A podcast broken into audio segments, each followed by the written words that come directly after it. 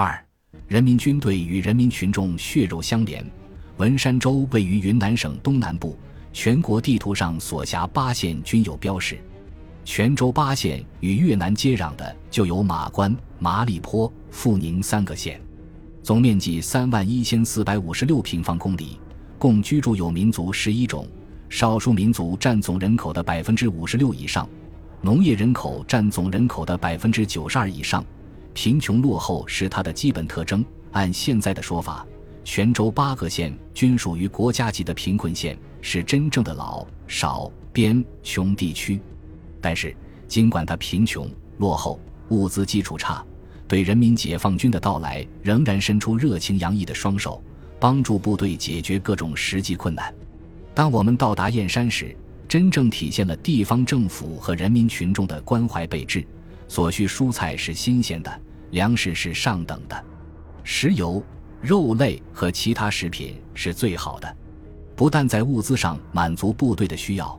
在精神生活上，还派出县文工团为我们进行专场演出，给部队送鸡蛋、肉类等食品的事情是屡见不鲜的。记得在燕山时，我的裤子破了一个洞，到集体所有制的缝纫社，当时的经济体制所固有的形式去补，工人师傅马上放下其他的活计，及时帮我修补，并不要我的半分钱。为这事，我还被指导员批评了一顿。当我们车队在路上行驶时，地方车辆主动靠边停下，让我们先行。如果我们的车辆出毛病，地方师傅会马上停下来帮助修理。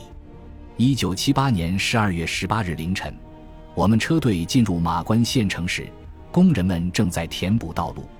一路行军中，部队所途经的村庄、街道，不管夜有多深，两旁总是站满人群。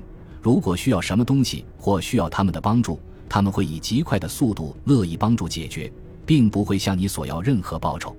当你向他表示谢意时，他会诚挚地对你说：“祝你们凯旋而归。”朴素、热情、坦荡就是他们最好的写照。